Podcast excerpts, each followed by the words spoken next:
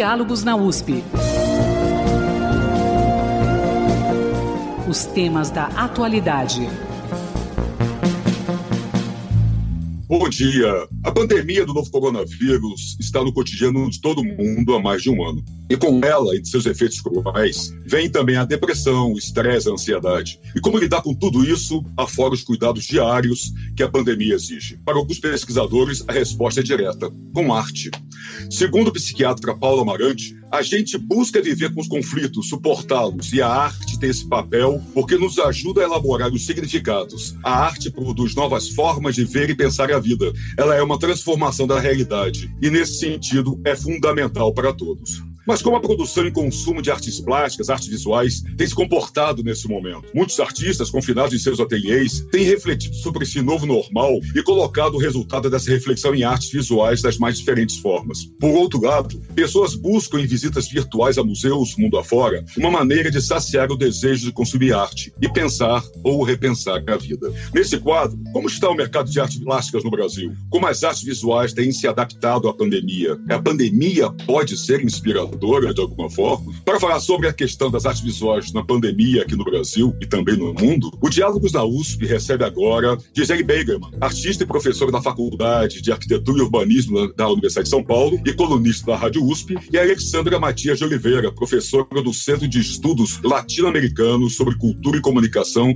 da Escola de Comunicações e Artes da USP e membro da Associação Brasileira dos Críticos de Arte. Professoras, bom dia, muito obrigado pela presença das senhoras aqui conosco conosco. É um prazer tê-las aqui. Eu vou repetir para vocês a frase do artista russo Vassily Kandinsky, que diz: toda obra de arte é filha de seu tempo e muitas vezes mãe dos nossos sentimentos. Diante dessa nossa realidade atual, que filha será essa gerada nesse tempo? Que arte a gente pode esperar nesse momento de pandemia, o que está se produzindo? Eu queria começar com a professora Gisele nessa primeira reflexão? Bom, primeiramente, bom dia a todos, todas e todes. É, um especial bom dia a você, Marcelo, e a minha queridíssima amiga e colega Alexandra. É, olha, Marcelo, sim, eu acho que nós temos que é, definitivamente nos afastar dessa ideia que a arte é uma dimensão do sensível. Acima de tudo, pelo menos desde o Duchamp, a arte é uma forma de pensar, é uma forma de articular ideias, não que ela não fosse antes, mas que pode ir além e não necessariamente dialogar com o sensível. O artista, ao pensar o mundo, de fato, não tem como fugir do seu tempo.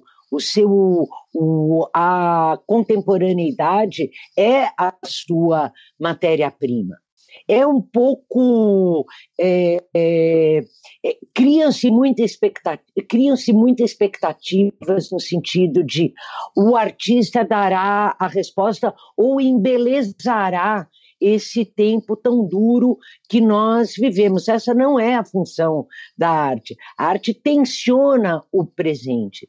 E nós não podemos nos esquecer, e eu termino por aqui, passo a bola para a Alessandra, que as condições de produção da arte no Brasil estão mais difíceis do que já eram. Né? Não só porque a pandemia suprimiu todo um mercado de trabalho. Né? Nós não podemos é, insistir nessa visão de que a arte é o produto, a arte é um meio, é um processo que envolve montadores, programadores, projetores, toda uma série de instâncias que, sem ajuda dos governos federais, federal, estadual e municipal, e sem a interlocução com o mercado propriamente dito, está é, à margem e sofrendo talvez muito mais do que outras áreas os impactos da pandemia. Professora Alexandra, eu só gostaria de complementar, comentar alguma coisa dessa primeira frase que eu usei do Kandinsky, que a senhora tem a dizer sobre isso. Muito obrigada pelo convite, é muito agradável estar aqui com a Gisele, mais uma vez para as discussões e para a gente, para troca de ideias. Obrigada, Marcelo, pelo convite também. A gente está aqui de novo é, neste momento para reflexão sobre a, o tempo da arte, a questão da arte na pandemia. Obrigada a todos que estão a, assistindo. Um bom dia a todos e que todos estejam com saúde e disposição nestes tempos tão difíceis. Mas, retornando à questão da frase de Kandinsky e também do pensamento já desenvolvido por Gisele, eu concordo plenamente. Nós estamos vivendo um momento muito difícil para todas as áreas. Não é, é diferente para as artes, mas é um pouco mais é, difícil, porque a gente conhece e sabe que o setor de cultura e o setor é, de desenvolvimento da arte no Brasil é bastante é, difícil, era bastante precário, e agora, nesse momento de pandemia, ah, os dilemas, os conflitos aparecem com bastante é, evidência. O que antes era escondido, era colocado abaixo do tapete, a pandemia fez aparecer com força é, todos os nossos conflitos, todos os nossos problemas, e os artistas, eles estão dentro do seu contexto histórico, dentro desse tecido social, refletem, pensam essas questões, isto aparece nas suas produções, e eles enfrentam bastante é, dificuldade de produção. A gente tem um mercado de arte que é formado por vários agentes produtores, né? montadores, curadores, os galeristas, as, os museus, as instituições artísticas culturais, todas estão sofrendo há mais de dois anos, né, quase dois anos, o impacto da, da pandemia, o impacto do isolamento social. Todos estão pensando numa forma de resistir a esses conflitos, a esses problemas que aparecem e principalmente são resilientes, porque você enxerga no meio desse contexto de muita dificuldade formas de imersão dentro da arte e de divulgação da arte é, diversas, né? Então a, esse esse movimento de, de, resiliência é muito forte. Então quando Kandinsky diz que é mãe do seu tempo, realmente, né, a gente vê e viu vários exemplos históricos, como Munch e outros artistas que passaram por grandes flagelos, como Frida Kahlo, questões de saúde, fizeram disso matéria para suas propostas artísticas. E isso, é, fatalmente, esse efeito da pandemia vai estar tá, é, nos próximos anos e vão e aparecem já nessa produção atual e vão aparecer nas próximas produções. Perfeito. Eu queria aproveitar, então, que a professora Alessandra falou, a professora Gisele falou, voltar à professora Gisele, só comentou a questão do. numa questão de apoio às artes. Né? Quer dizer, nós vimos, quer dizer, o setor cultural vem sofrendo já há bastante tempo, né? por falta de incentivos é, oficiais, digamos assim. Tá, isso antes da pandemia. Com a pandemia, isso se exacerbou. Né? Nós vimos teatros tendo que fechar, cinemas, livrarias. O, a, o setor de artes plásticas, professora, acabou sofrendo mais, até porque depende de uma cadeia, quer dizer, você pode ver um stream, você pode ver uma apresentação virtual de uma peça de teatro, pode tentar entrar para ver. Mas como as artes plásticas sofreram com essa com a pandemia e com essa apoio, essa falta de apoio que já vem de tanto tempo e, e o que fazer para tentar é, equacionar esse, problema clássicos da quarentena eu desligar o microfone, esquecer e continuar falando. É, Marcelo, políticas públicas são essenciais para se falar em cultura e ciência. Eu gostaria de frisar que o que está acontecendo com as artes está acontecendo dentro de uma cadeia que contempla a produção científica, a produção artística e a educação como um todo. Nós estamos testemunhando o desmonte das universidades federais, nós estamos assistindo e participando, infelizmente, como vítimas do desmonte das agências de fomento e nós estamos é, vivendo o limite daquilo que a Alexandra já falou, essa crise nas artes ela não vem de hoje, ela se explicita no contexto pandêmico quando toda uma seara da cadeia produtiva das artes é eclipsada pelo isolamento social, que são as exposições, o circuito é, como um todo. Toda obra de arte ela é uma instância da arte pública, seja ela literatura, música, cinema, pintura, escultura, artes visuais, a arte como forma de pensamento, ela pressupõe a interlocução. Então, a primeira questão é a supressão do público impacta profundamente a produção artística.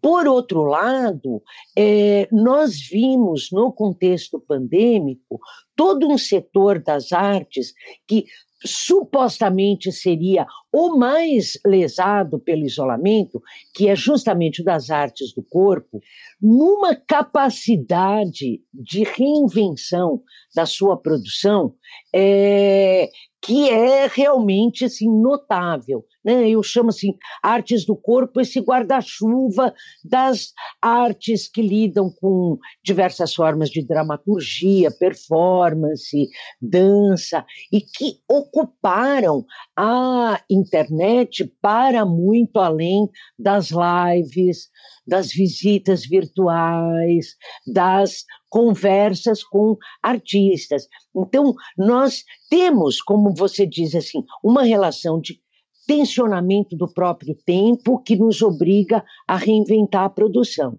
Mas nós não podemos, especialmente eu e a Alessandra, como professoras universitárias de uma universidade pública, nos furtar de colocar o problema numa escala e no contexto da fragilidade das nossas políticas públicas, que já eram débeis e se tornaram agora é, uma espécie de elemento de conspiração contra a arte, com processos de censura, com processos de contenção das verbas e com processos de aparelhamento das instituições culturais. Isso é muito grave.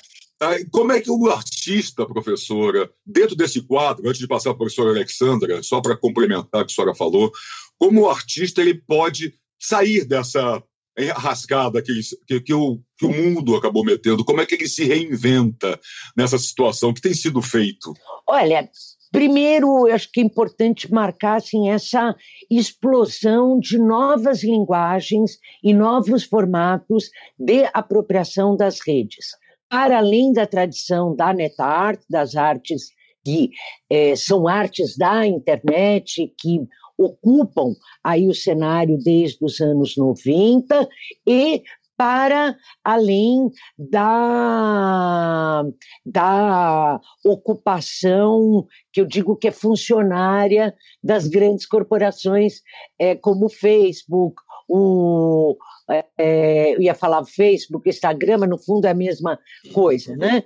É, é as artes se reinventam produzindo linguagens acima de tudo, eu participei, eu nem falaria, assisti uma peça do grupo Maglute, que é um grupo de Recife, que foi assim uma experiência histórica, um divisor de águas na minha produção, na minha, na minha postura crítica frente às artes. Por ser uma experiência inédita, era uma peça em que você não assistia o, os atores ligavam para o público e você participava da peça pelo WhatsApp.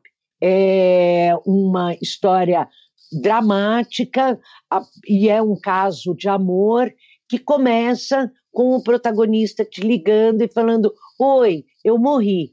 E você lida o tempo todo com essa pessoa de várias formas, sendo teleguiado pelo celular na plataforma mais é, transversal que existe, que é o próprio WhatsApp. Eu acho que esse é um exemplo. E as formas de reocupação urbana, que nós não podemos esquecer que, especialmente aí eu destacaria, as projeções nas empenas, que é, são um dos marcos da pandemia no Brasil, que conjugam um ativismo crítico com a consciência que nós temos que estar em casa. E produzindo uma linguagem que, sim, ela vem se configurando desde os anos 80, mas não numa escala como se viu na pandemia, num país, especialmente das dimensões territoriais do Brasil, projeções simultâneas em várias cidades, articuladas em rede, especialmente pelo coletivo, pelo, pela rede Projetemos, e por artistas como o Alexis Anastácios e outros personagens, o Lucas Bambosi.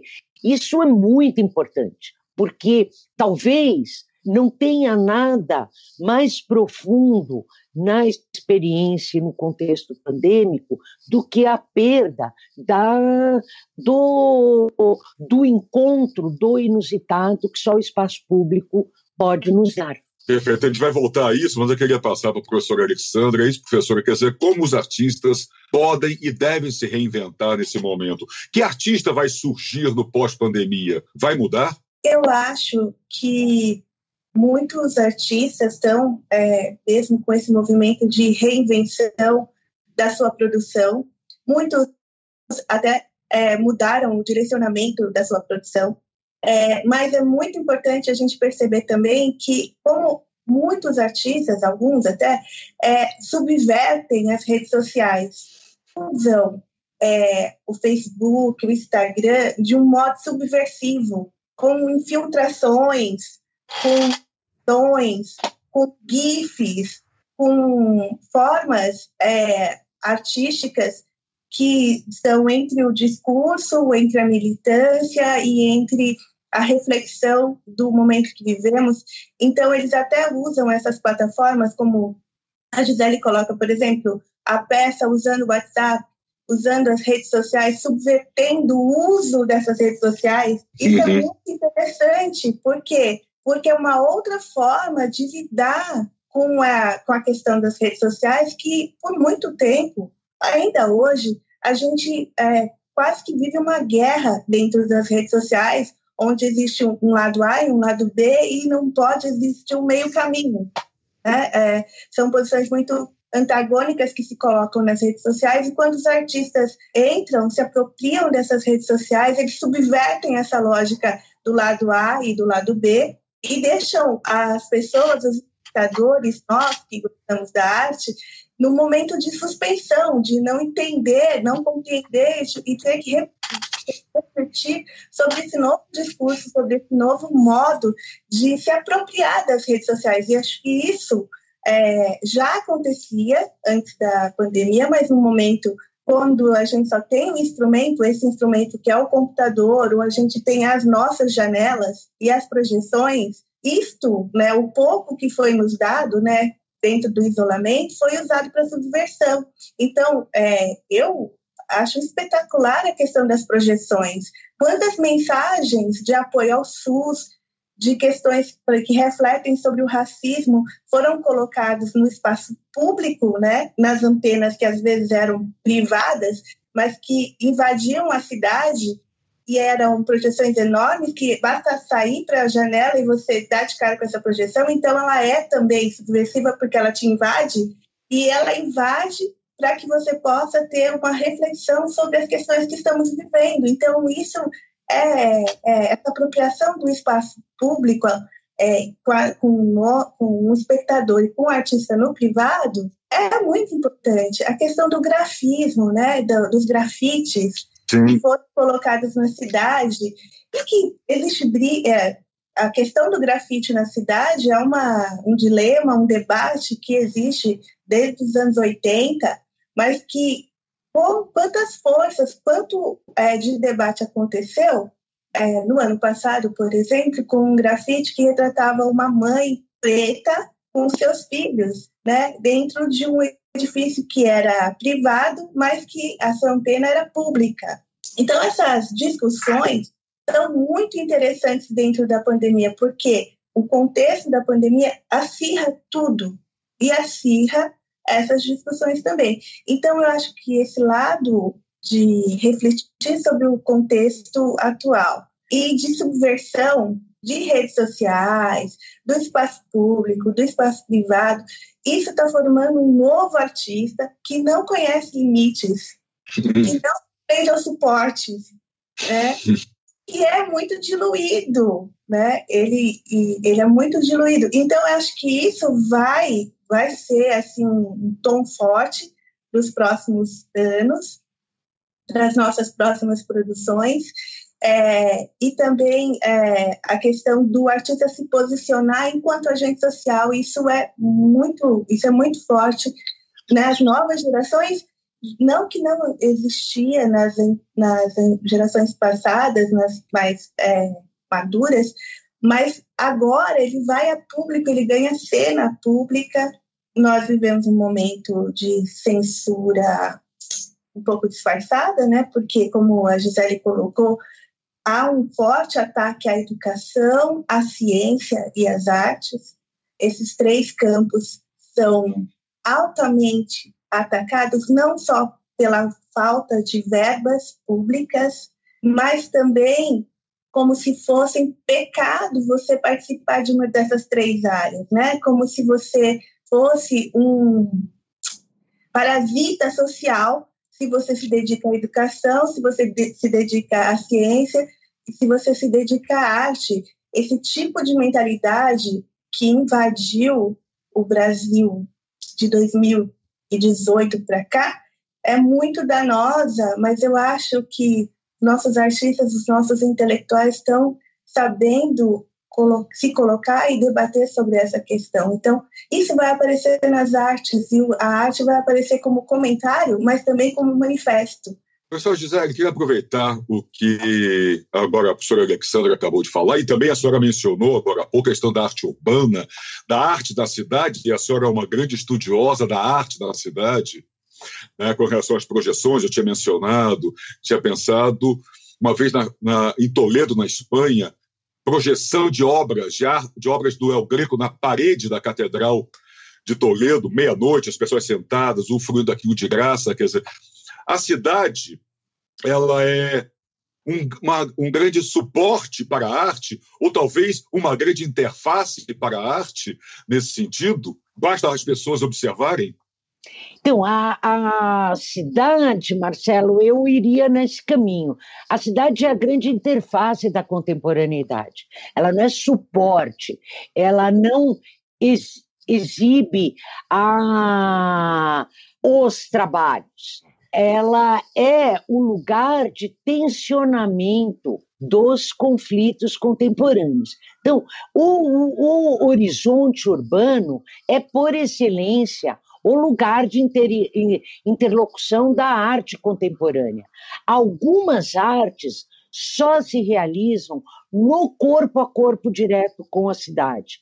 E esse tipo de arte, óbvio, ela é profundamente impactada pela ausência de público no espaço público. Então, é, por outro lado, o contexto pandêmico, por esse impacto, como nós já falamos anteriormente, deu vazão a novas linguagens de ocupação da, do espaço público a partir das janelas, a partir do estar em casa.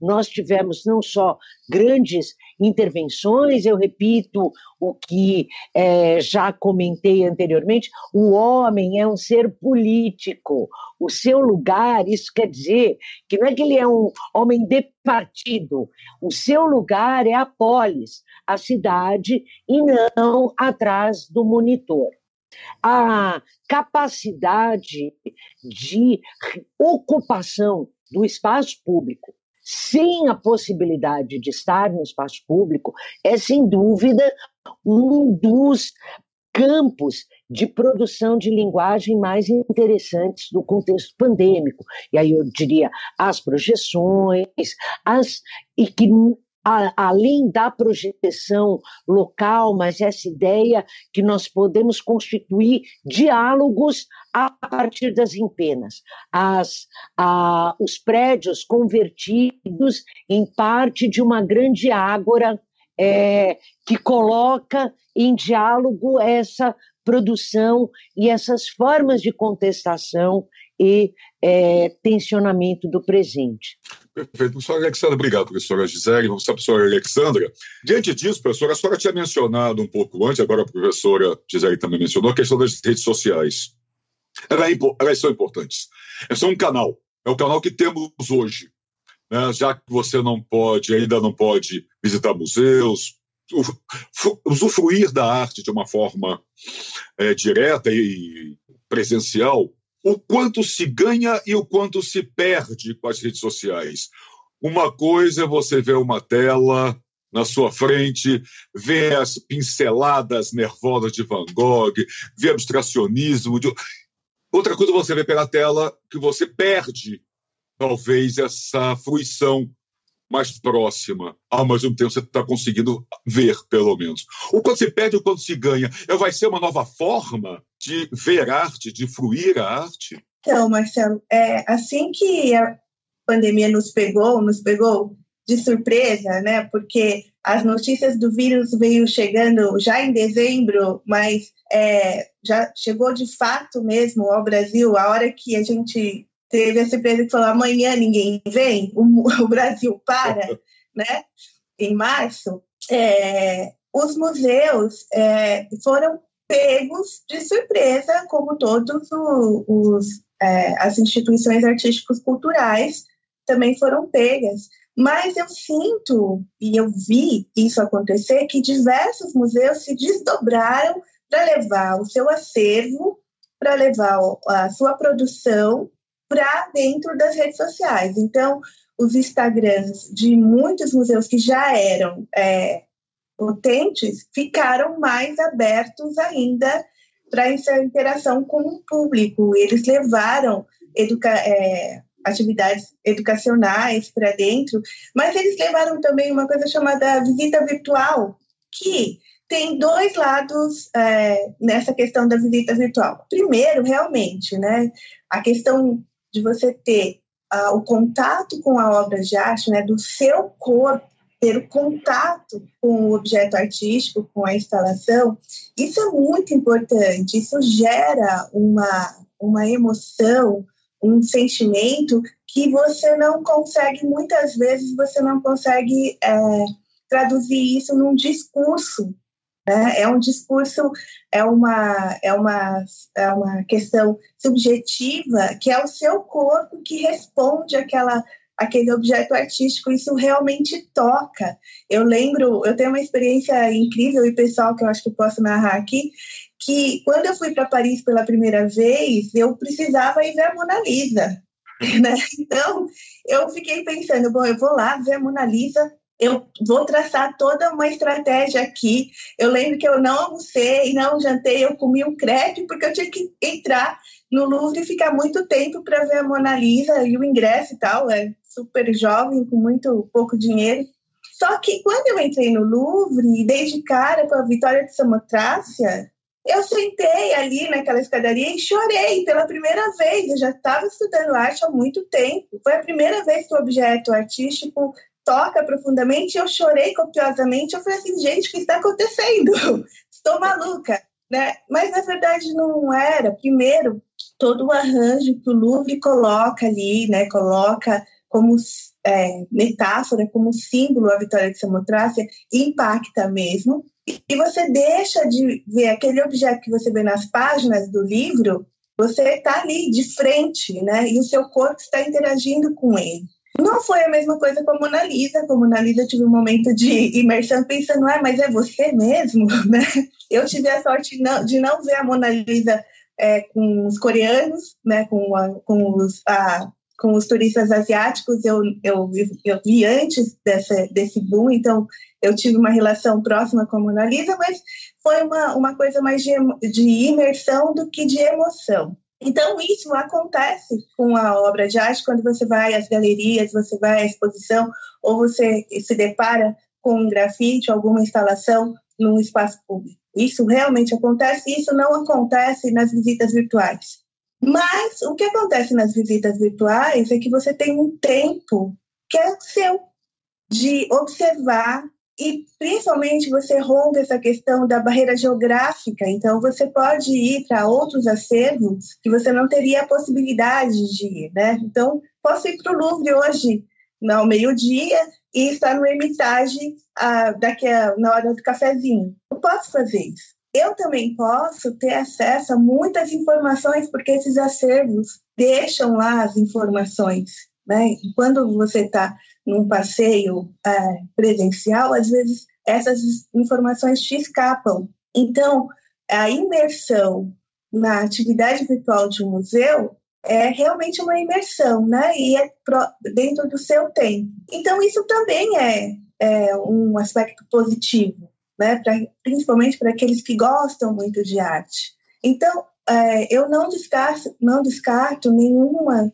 das duas possibilidades, né, o de ir é, presencialmente e, e, ver, estar presente é, com a obra e, o, e entrar nessa imersão virtual, dos acervos, porque os museus eles potencializaram muito essa linguagem durante esses, esse um ano e meio que nós estamos é, presos em casa. Muitos museus brasileiros também, a Pinacoteca, o MAC, a, o MUB, o MAN, diversos deles tiveram essa preocupação. Então, hoje você tem um rico material dentro do site desses museus brasileiros.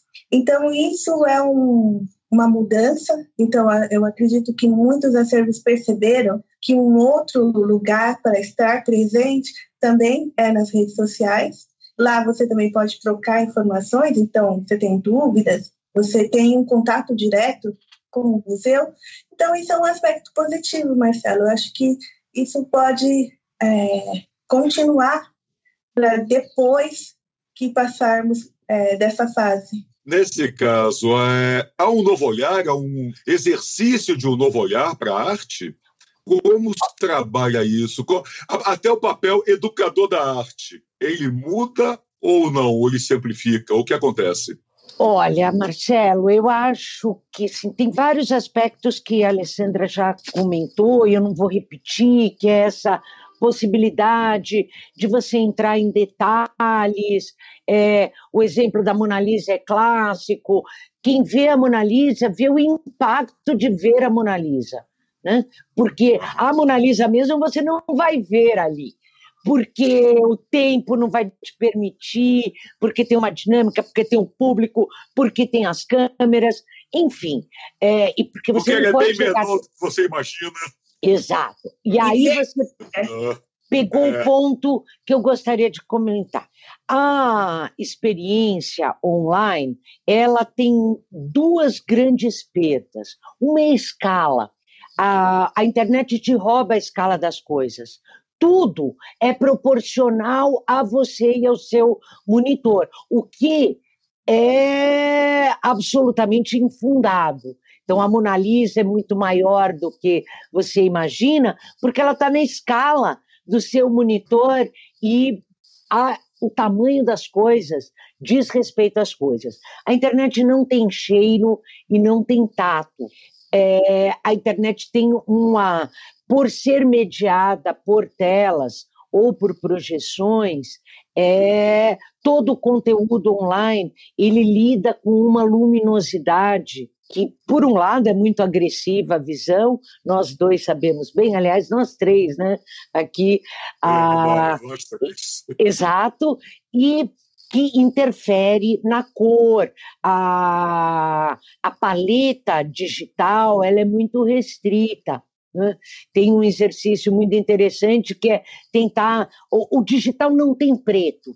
Né? Quando a gente fala assim, ah, é a ausência das cores, a cor preta. Não tem. É um chumbo muito escuro, mas é totalmente diferente do da película, que por ter é, reação tinha, né? A película química, ela tinha uma outra tonalidade que fazia mediação com a luz. Então, tudo isso empobrece certamente a experiência online da obra, e eu concordo com a Alexandra, não é, elas não se bastam, né? elas têm que ser complementares. Há experiências, e essas são, você sabe bem, é, que são as que mais interessam, que são experiências nativas do meio online do meio digital.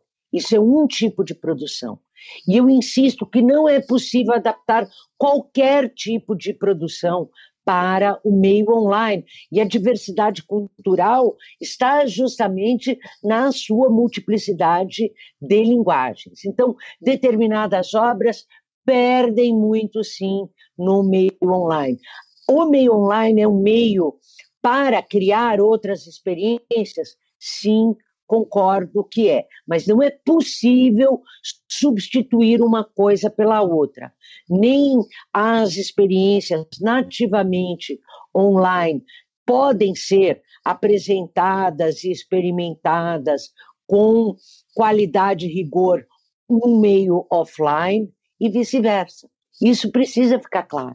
Perfeito. Eu tinha eu queria voltar para a senhora, a questão do papel da educação na arte nesse momento. O papel educador da arte, como fica esse papel, professora? Eu depois queria voltar para a professora Alexandra com a mesma coisa. Eu queria aproveitar com a senhora já isso. Olha, a arte é uma experiência de mediação. Se nós pensarmos numa perspectiva mais é, formatada, nos anos 30, essa ideia do artista como condutor do processo, o artista demiurgo, o artista que é vanguarda, como nos anos 20 é, chegaram a sonhar, é, nós entraremos numa visão que não corresponde àquilo que a arte contemporânea tem de mais importante, que é a sua capacidade de interagir e ser a interlocutora do real, daquilo que são as tensões sociais. Então, no sentido de ensinar algo a alguém, a arte não tem prerrogativa nenhuma. A arte, ela lida com um contexto cultural e ela é uma experiência de pensamento desse real no sentido de uma experiência do letramento da cultura visual, da cultura do corpo, né, que a internet nos rouba, que é uma experiência muito retiniana e nos tira todo o outro conjunto que faz parte de nós mesmos, nisso sim a arte tem uma prerrogativa experimental muito grande. Então, em síntese, eu não acredito no artista como condutor de processos. Eu acredito no artista como um participante do circuito e da cadeia social. E, nesse sentido, a sua colaboração pedagógica é aquela que é capaz de fomentar a troca e não aquela que é se arroga a, a, o antigo é, pressuposto das vanguardas históricas de estar à frente do seu tempo. A arte tem que estar ao lado do seu tempo, dentro do seu tempo, melhor. Perfeito. Eu só concordo com a professora Alexandra, quer dizer, é isso, quer dizer, a arte, como diz a professora Gisele, tem que estar ao lado do seu tempo e dentro nesse ladear, nesse paralelo, passo, esse passo a passo, para, para e passo, como fica a questão, como eu perguntei agora para a professora Gisele, a questão da educação, de educar o olhar, educar a fruição da arte, como fica isso, nesse momento que estamos vivendo também? Então, eu concordo muito com a Gisele, porque é, a arte tem muito, eu escuto muito um discurso que a arte redime, né? que a arte deve é, tem esse papel de educar. É, não tem, né? O artista não, não tem essa obrigação, não, não existe essa questão do, da obrigação da arte de redimir nada, né? O que se coloca é o artista realmente dentro do seu tempo, pensando as questões do seu tempo e compartilhando suas dúvidas, suas questões, né? colocando-se num campo de diálogo com outras pessoas, com outras, é, com outras mentalidades, para, é, primeiro, exibir o conflito, que no Brasil é, a gente conhece, é, é, um, é um. A gente tem uma tradição histórica de é, esconder o conflito, e, eu, e, e o que eu vejo são os artistas exibindo o conflito e eles se colocando pra, nessas, nas pautas reivindicatórias é, e dialogando e compartilhando de, é, desses problemas. Né? Então, é, essa, esse exercício de compartilhar, de refletir, de pensar e de discutir, isso é uma função social da arte. É, isto é, é o que se coloca, né?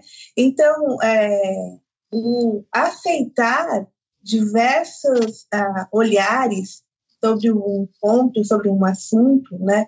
O aceitar essa discussão e o aceitar o conflito, talvez isso seja a parte da educação, né? E não é só uma educação é, da arte, não é só a arte que coloca essa questão, mas a ciência é, e diversas outras é, áreas do conhecimento que se colocam nesse campo da dúvida, nesse campo é, do diálogo, e que a arte está lá.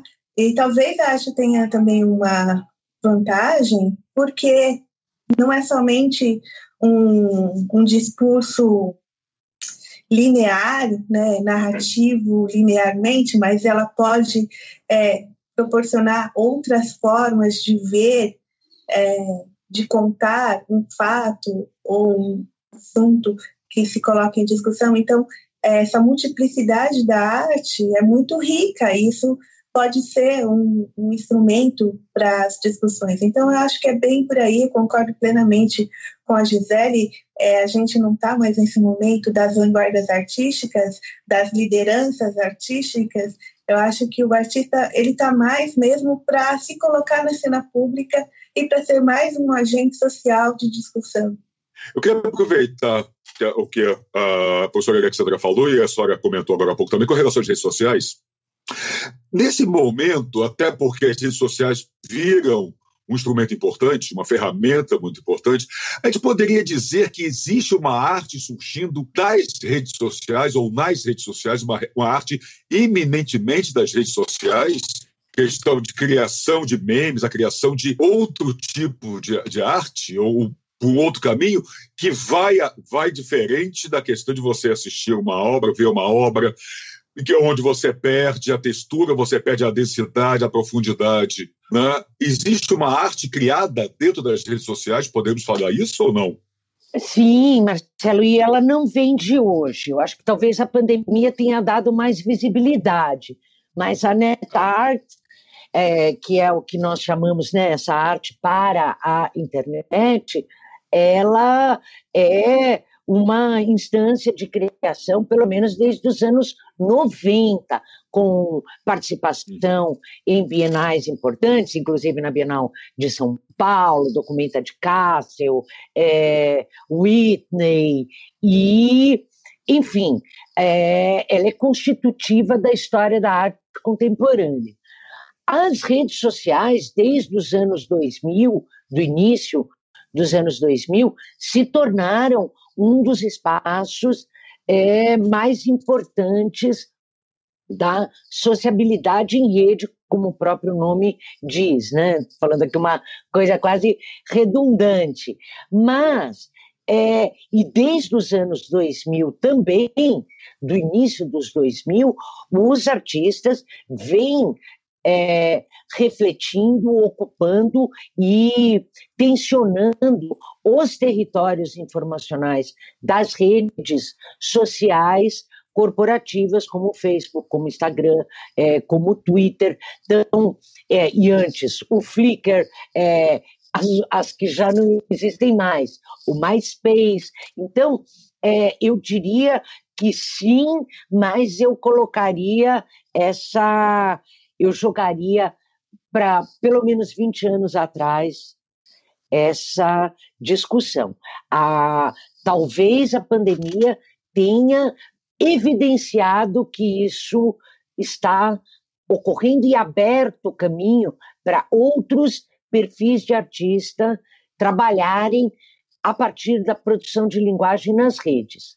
Mas, sim, é, essa é uma produção que precisa ser contemplada num, num arco que vem dos anos 90 para cá, e no que diz respeito às redes sociais, dos anos 2000 em diante. Então, temos aí 20 anos de história para pensar e refletir. E só fazendo um parênteses para finalizar, esse tipo de, obs de observação, Marcelo, é muito importante para nós nos darmos conta como os currículos de história da arte estão engessados, como eles não foram capazes, mal e mal, de absorver a videoarte via de regra, os currículos param na arte pop nos anos 60, quando você tem toda uma produção que começa daí em diante, e que é a história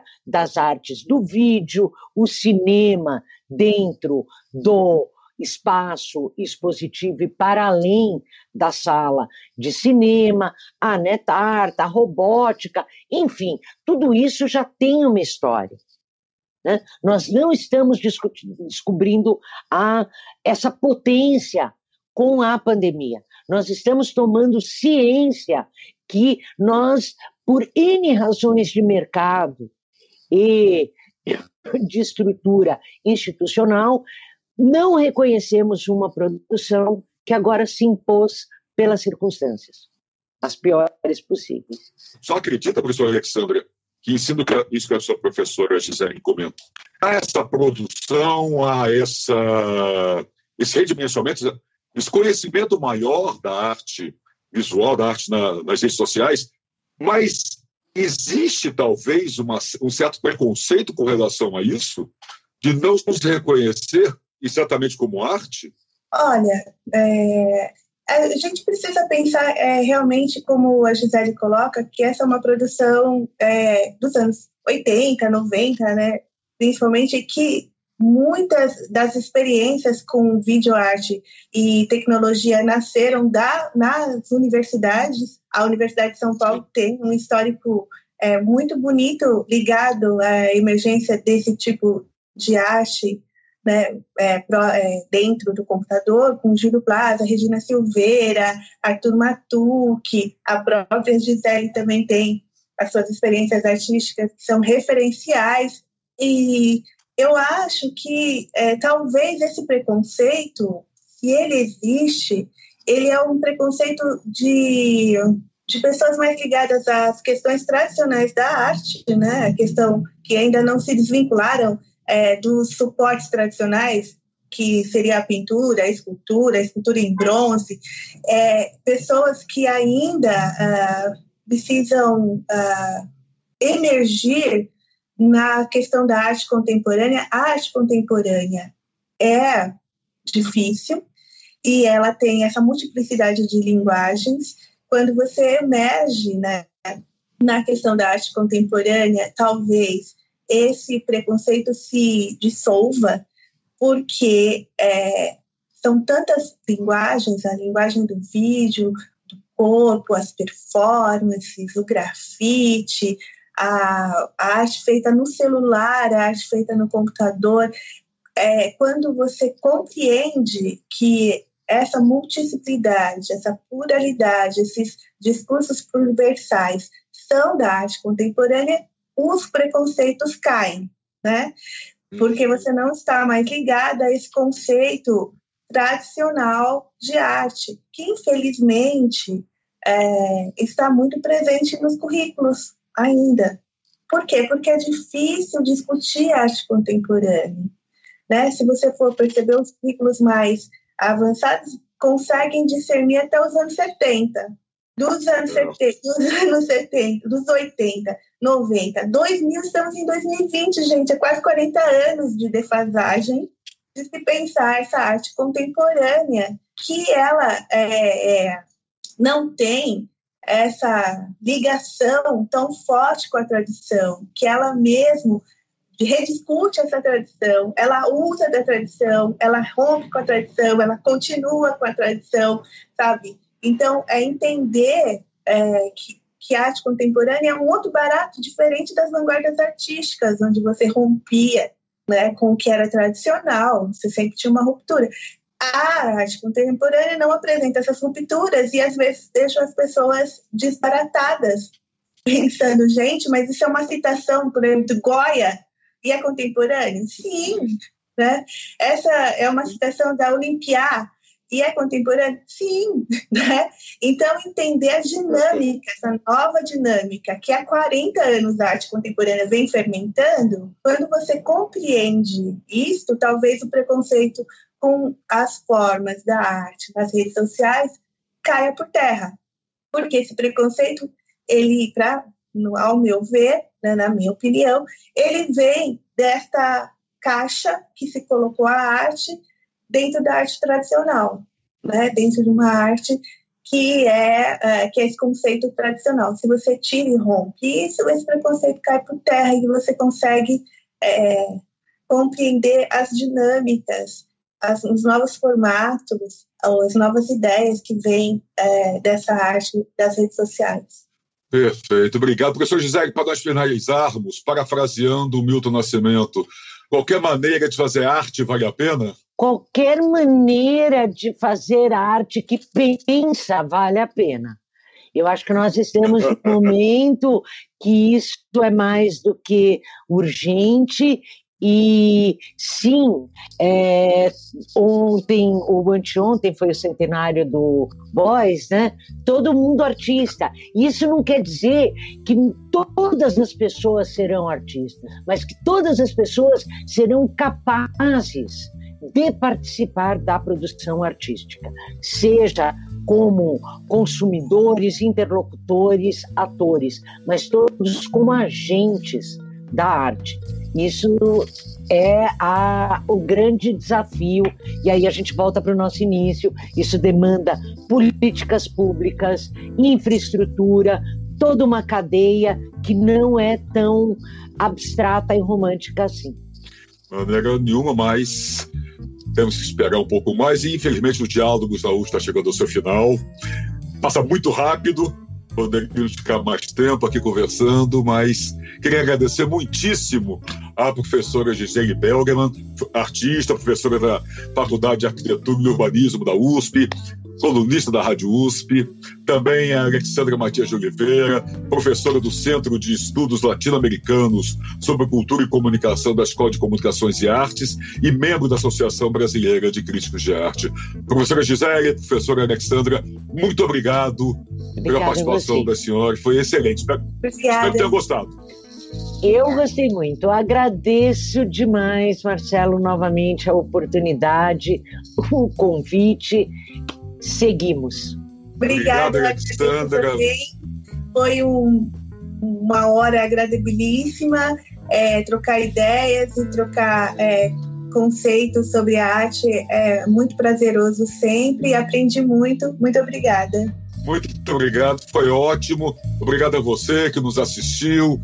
Fiquem bem, cuidem-se. Se tiverem que sair, use máscara. Até a próxima semana. Tchau, gente.